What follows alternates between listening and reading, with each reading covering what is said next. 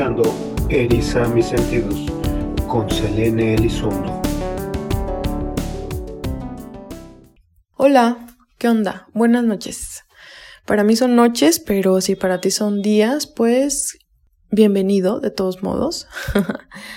Hoy les voy a hablar de el orgasmo femenino, uno de mis temas preferidos y que se me hacen más bonitos. Entonces, en los años 50, dos doctores, Masters y Johnson, hicieron como una especie de gráfica para analizar y explicar las sensaciones físicas durante el acto sexual. Y le pusieron respuesta sexual. Sale, al principio lo hicieron tanto para hombres como para mujeres.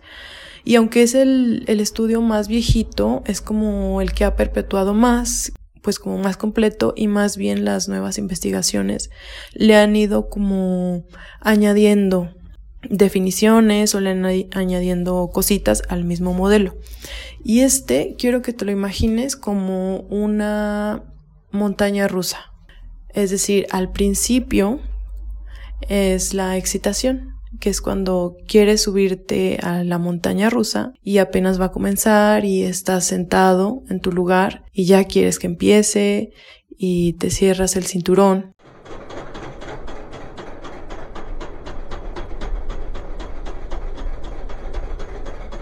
Pues bueno, en esta excitación puede comenzar desde un olor de tu perfume favorito, algún estímulo visual alguna textura que sientas a través de tu piel.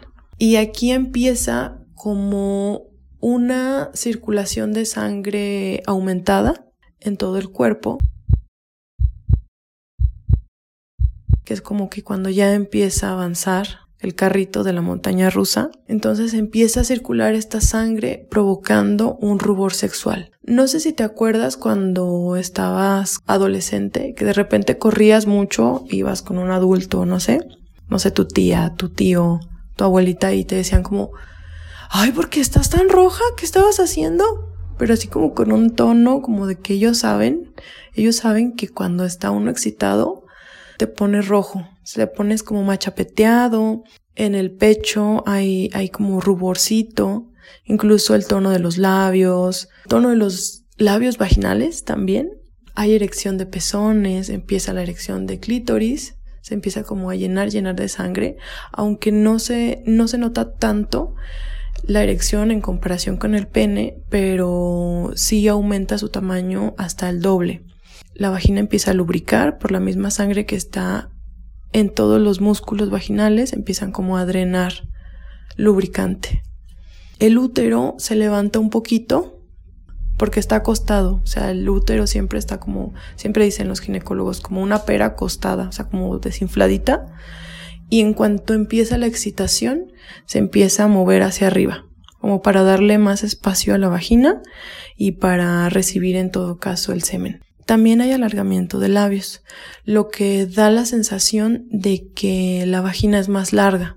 Porque si te has preguntado como de, o sea, cómo en, en ese pedacito de su cuerpo les cabe algo tan grande, pues puede ser por eso, porque lo, también la vulva como que se alarga más y se vuelve más, más ancha y más protectora del miembro masculino. También mejora el tono muscular, o sea, te ves como que más, más fit, cuando estás muy excitado. Los pechos pueden crecer también, al igual que los pezones, también cambian de color.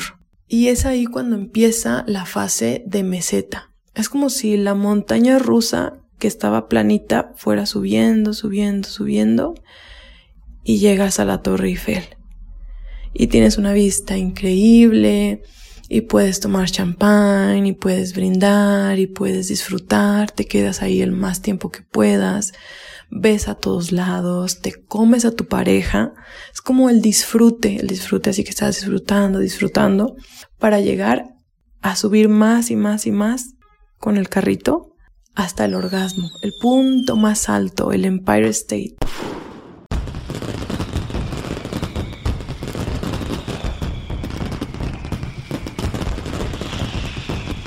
Con duración muy corta, por cierto, pero es como lo máximo. De hecho, es como súper difícil de explicar. Te voy a leer algunas definiciones. Proceso biológico más complejo. Descarga explosiva de tensiones. Placer intenso y fugaz que genera un estado de alteración de la conciencia. Un minuto de máxima plenitud.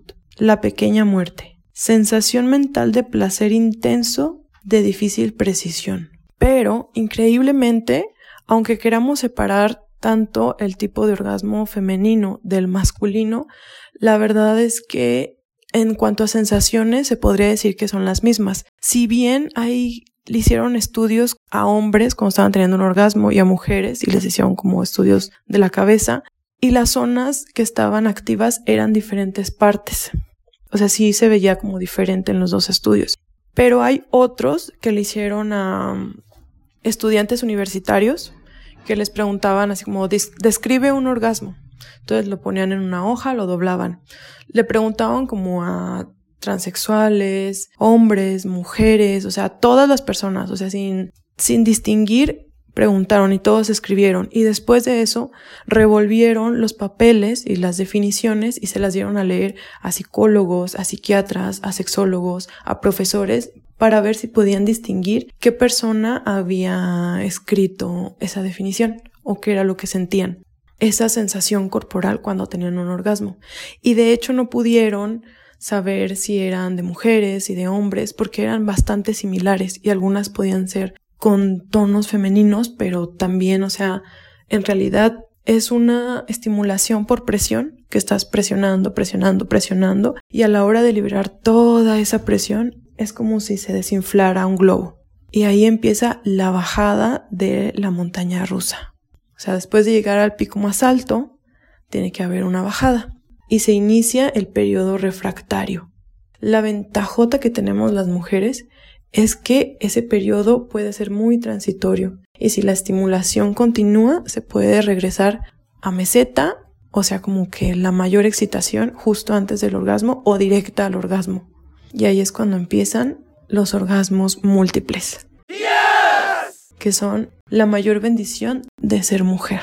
Pero para esto tiene que seguir estimulándose. O sea, incluso el periodo es más lento que el del hombre. O sea, todo este, este, esta respuesta sexual ocurre en un tiempo mucho mayor que el hombre. Entonces, ahora sí que le toca al hombre, pues estimular más las zonas erógenas para que haya más lubricación, para que esté más preparada, para que esté más excitada. O sea, caray, que, que alcance la meseta. O sea, porque a lo mejor cuando un hombre ya está acá súper excitado, la mujer va a estar apenas en excitación. Entonces es ahí cuando pueden empezar como a presionar como a decir, y si te está gustando y ya te vas a venir, te falta mucho, entonces surge como la necesidad de fingir orgasmos. Greetings, ladies and gentlemen, and welcome to the greatest show on earth. Estuve investigando acerca de los orgasmos fakes y de hecho el 60% de mujeres que, que contestó que sí fingía orgasmos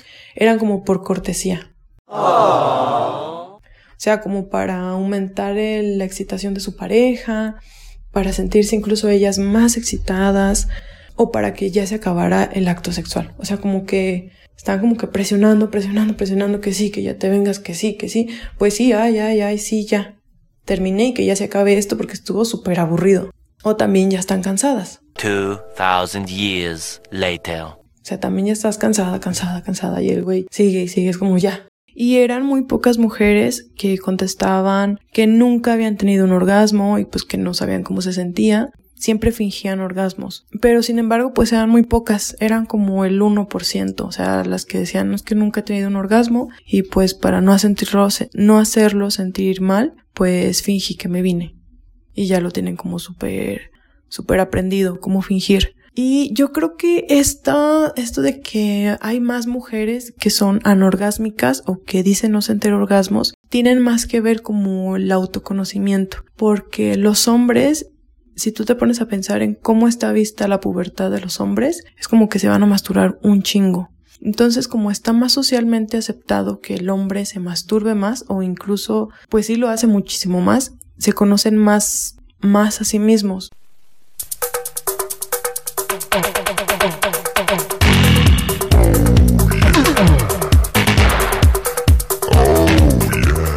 Y de hecho por lo mismo que su respuesta sexual es más sencilla, más fácil, por su misma evolución sexual, pues no tienen tanto este problema. Y las mujeres sí, como que el, ahí sí hay un súper todavía tabú del orgasmo femenino que yo creo que ya se está destapando. O sea, antes era como que si una mujer se masturbaba era como que ¿qué?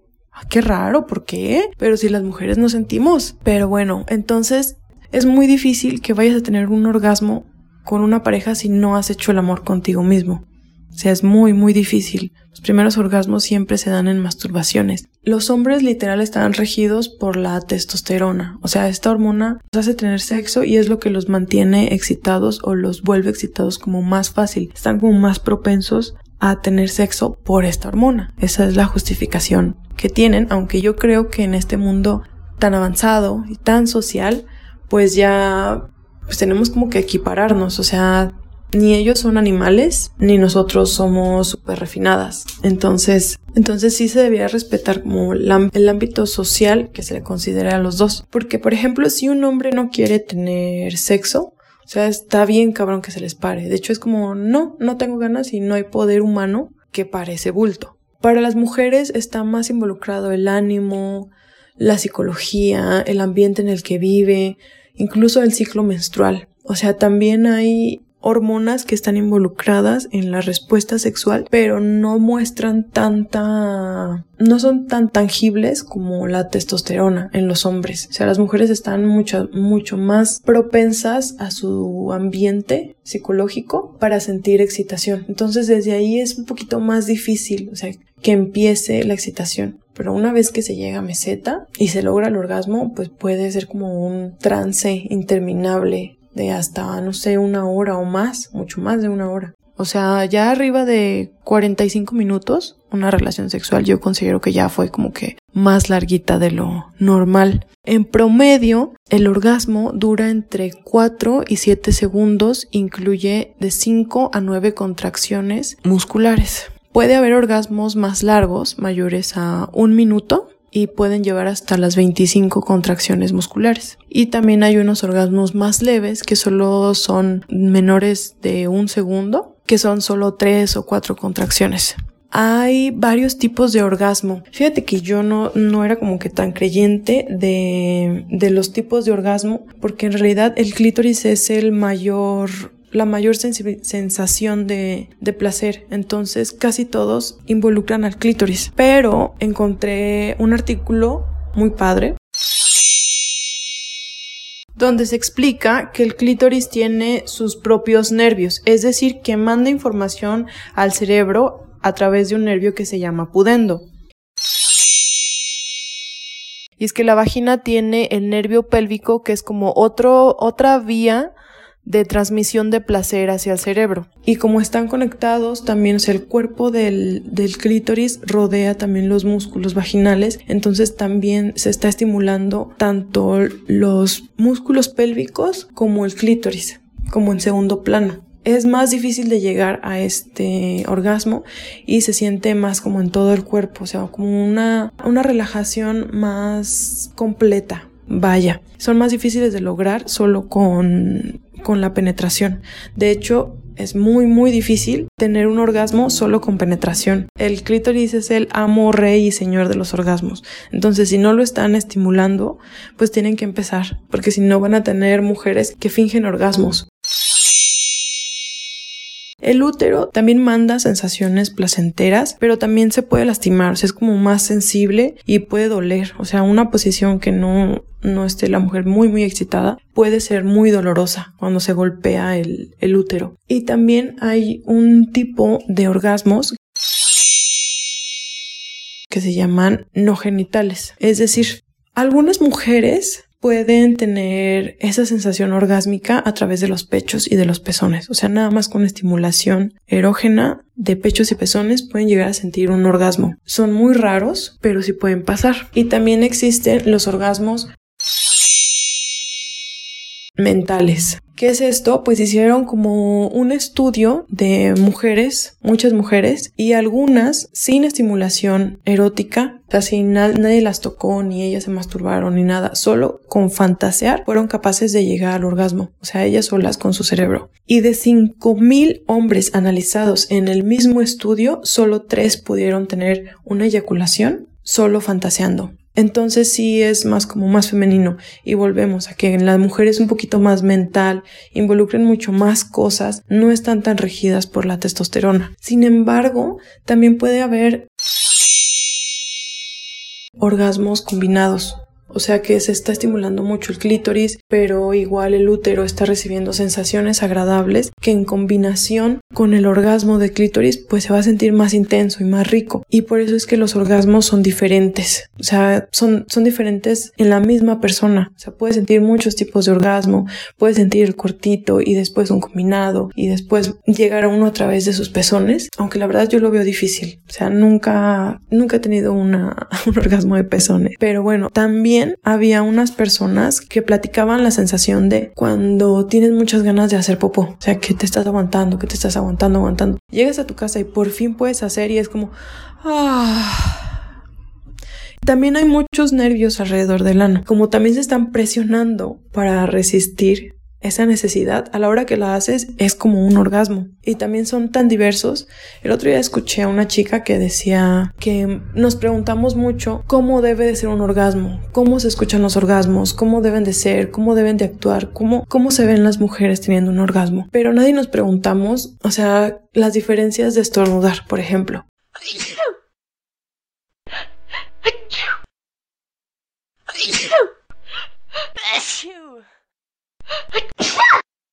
O sea, nunca dices, oye, ¿tú por qué estornudas 17 veces antes de callarte? ¿Y tú por qué estornudas así de bajito? ¿Y tú por qué así de fuerte? ¿Y tú por qué ni siquiera te escuchas? ¿Y tú por qué te volteas de un ladito y se te mueve el hombro para un lado? Entonces, pues puede ser así de diverso y de volátil, incluso nosotros mismos. Que por cierto, no tiene nada de malo no tener orgasmos en las relaciones sexuales. O sea, igual llegar como un faje así súper intenso, no sé, de 20 minutos, 30 minutos, aunque no se llegue al orgasmo y no haya penetración, pues está muy rico. O sea, es una sensación muy, muy a gusto. Y también es una relación sexual, porque hay como una teoría o bueno, hay quienes piensan que si no hay un pene o una penetración en una relación sexual, no hubo relación sexual. Y pues no, mis chavos, si tuvieron sexo anal, sexo oral, si fajaron un rato pero no llegaron al orgasmo, pues de todos modos empezaron la respuesta sexual, que es parte de la sexualidad humana. Y como resumen, pues los tipos de orgasmos van a ser de clítoris, pueden encontrar en muchas fuentes que solo existen los orgasmos de clítoris porque son los más fáciles de encontrar, son los más placenteros según algunas mujeres y siempre involucra, o sea, todos los orgasmos involucran al clítoris. Aunque también se pueden clasificar como orgasmo vaginal, orgasmo de cervix, orgasmo de pezones y orgasmos cerebrales, que son como con los sueños húmedos, que es cuando estás soñando o de repente a veces ni siquiera te acuerdas soñar y nada más te despiertas muy, muy mojada. No sé si han escuchado o si saben de la mutilación genital femenina. Es una práctica antigua, pero que todavía se lleva a cabo en algunas partes del mundo, como en Kenia, por ejemplo, que es este, es literal cortar el clítoris a las niñas cuando entran a la adolescencia. ¿Para qué es esto? Pues para controlar su vida sexual de las mujeres y de las niñas. Tiene mucho que ver con el matrimonio infantil y está horrible. O sea, va desde cortar el clítoris, cortar clítoris y labios, a cerrar la, o sea, hay otro tipo que se corta todo esto y se cierra la vagina con los labios mayores y se vuelve a abrir el día de la noche de bodas. Y aunque actualmente la mutilación genital femenina es una violación a los derechos humanos, se estima que entre 2015 y 2030 68 millones de niñas serán sometidas a esta práctica. ¿Cómo ven? Ahora sí que gracias Dios mío porque vivo en México, mis papás no son musulmanes. Y bueno, esto nos lleva a los facts de interés en general. El primero, En 1998 fue por primera vez cuando una australiana cirujana dibujó y descubrió la verdadera anatomía del clítoris. Les voy a poner fotitos si me están escuchando en YouTube o también en la plataforma de Instagram. Pero bueno, si no lo saben, el clítoris es como lo que se ve de arriba, como la capuchita, y por dentro tiene como dos cuerpos. O bueno, más bien como cuatro. O dos pares o cuatro. Entonces es como Sí, como cuatro deditos con una cabecita. Lo que se ve por fuera solo es la cabecita. Esto lo dibujaron hasta el 98. O sea, es algo súper, súper nuevo. El clítoris es el único órgano que solo funciona para dar placer. No tiene ninguna otra función en tu cuerpo más que proporcionarte placer. Hay varias cirugías plásticas para mejorar el rendimiento sexual femenino. Entre ellas está el acortamiento de labios, el estrechamiento vaginal y también inyectar ácido hialurónico en el punto G, que es como la parte anterior de la vagina. Se dice que el 97% de las pacientes que se sometieron a este procedimiento tuvieron un, aumento de orgasmos en sus relaciones sexuales.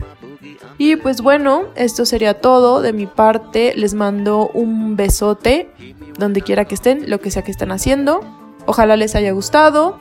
Ya me pueden encontrar en YouTube y en Instagram, en Spotify y en donde sea. ¿Sale? Adiós.